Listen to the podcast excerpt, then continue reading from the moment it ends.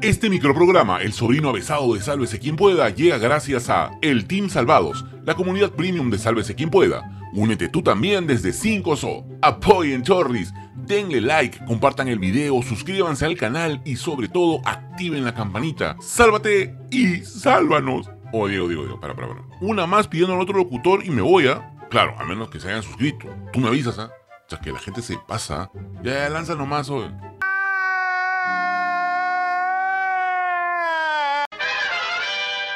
Un impecable trabajo de investigación de los periodistas César Prado y Rosa Laura de IDL Reporteros demuestra claramente que el pasado 15 de diciembre durante las protestas en Ayacucho el ejército disparó a matar. Como se sabe, de las 48 muertes de civiles en diversas zonas del país desde que empezaron las protestas contra el gobierno de Dina Boluarte, 10 ocurrieron en Ayacucho. El reportaje de IDL Reporteros reconstruye paso a paso con cámaras de vigilancia la información recopilada por la Fiscalía Especializada en Derechos Humanos la muerte de seis de las 10 personas, demostrando que fueron asesinados por militares. En las imágenes mostradas se puede apreciar que los ciudadanos Josué Sañudo, Edgar Prado, Cleme Rojas, Christopher Ramos Aime, José Luis Aguilar Yucra y Leonardo Janco fueron alcanzados por armas de fuego. Las necropsias de ley demostraron que los proyectiles que acabaron con su vida fueron los mismos que ese día usaron los militares. Asimismo, revela que aquel 15 de diciembre la seguridad del aeropuerto Alfredo Mendíbil Duarte estuvo a cargo del teniente coronel Enrique Zampén Díaz. Bajo su mando estuvo el suboficial de primera Jaime Díaz Huicho, quien encabezó la patrulla a cargo de la torre de control del aeropuerto,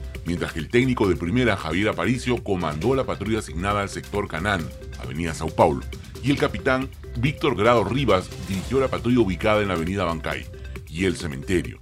Ningún miembro del ejército o de la policía ha rendido su declaración en la fiscalía. Es poco probable que este reportaje sea mencionado en algún medio tradicional. Ingresen a la página o a las redes de IDL Reporteros y véanlo. Es importante que más gente conozca lo que pasó en Ayacucho y también en las regiones donde decenas de civiles han muerto producto de la represión militar y policial. ¿Y qué ha dicho el gobierno? Nada, por supuesto, pero seguramente Otárola y Boluarte seguirán repitiendo el mismo libreto. Nosotros sostuvimos que este era el gabinete de la paz, el diálogo y la meritocracia. Si en el caso específico que usted hace la pregunta, si han habido algunos excesos, lamentamos mucho.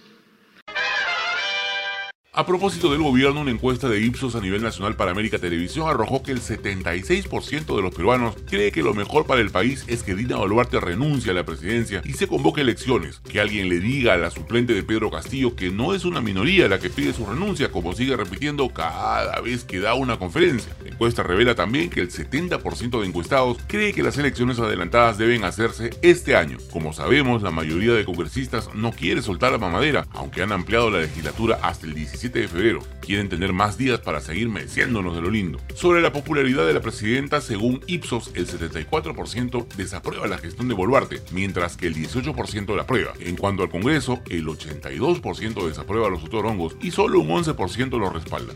Aquí te dejamos la ficha técnica.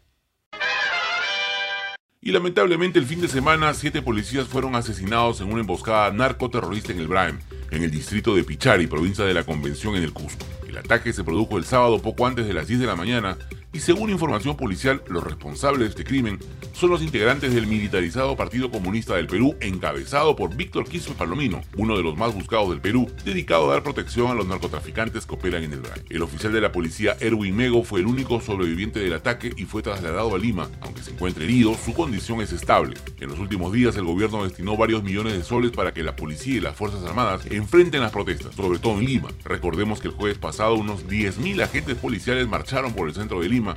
Para supuestamente hacer frente a una nueva manifestación. Tal vez sería conveniente que la presidenta Boluarte y Otaro la destinen mayores recursos para de una vez por todas acabar con el verdadero enemigo que sigue operando en el Brain. Y en otras noticias, algunos de nuestros más ilustres congresistas viajaron al interior del país para recibir el año nuevo 2023, pero utilizando los pasajes aéreos que les entrega el Estado para hacer su trabajo. ¡Qué lindo! En un momento te contamos este chisme completo, pero ahorita es momento de pasar el sombrero. Ya regresamos con más información. Apoya.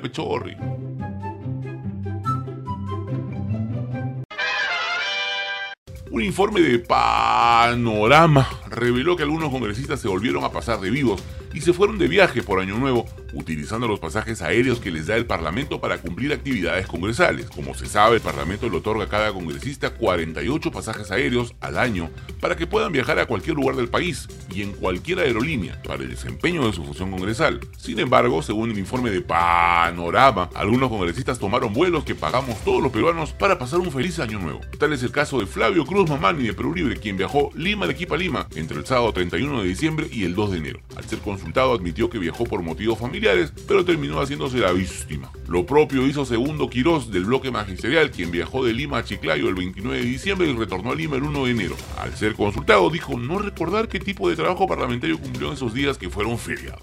Asimismo, Esmeralda Limachi de Perú Democrático viajó Lima-Tacna Lima del 29 de diciembre al 2 de enero.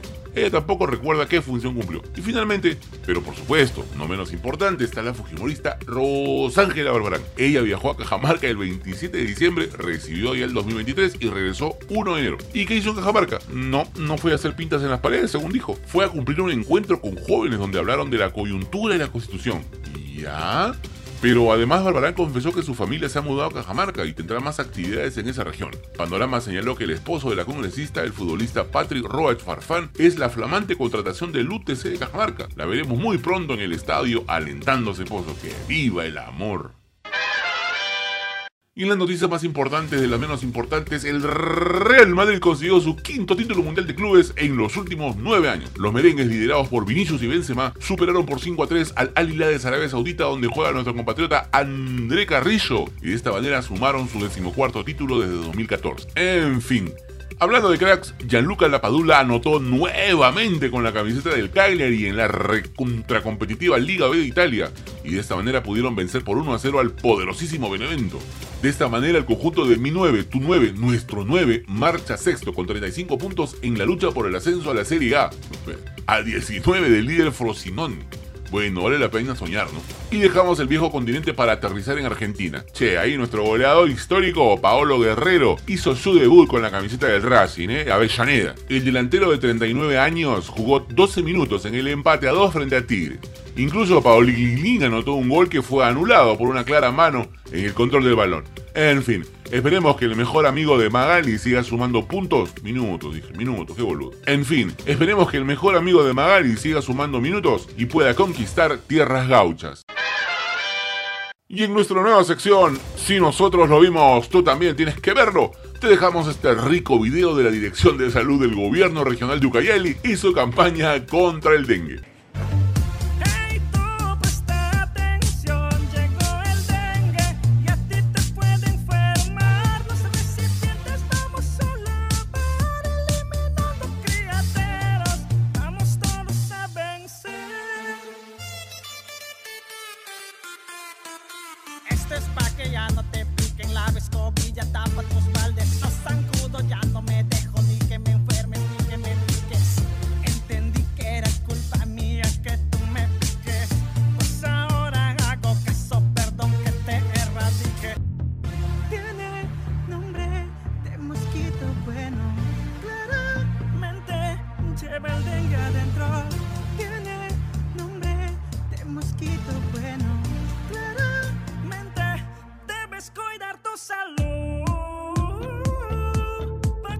¡Listo! ¡No, vamos! Si te gustó este noticiero, dale like, comparte el video, suscríbete al canal. Pronto llegamos a los 100.000. Activa la campanita y sobre todo, no dejes de apoyarnos a través del Yapior Bling. Nos vemos, chorris. Hasta mañana. Chau, chau, chau, chau, chau, chau, chau, chau.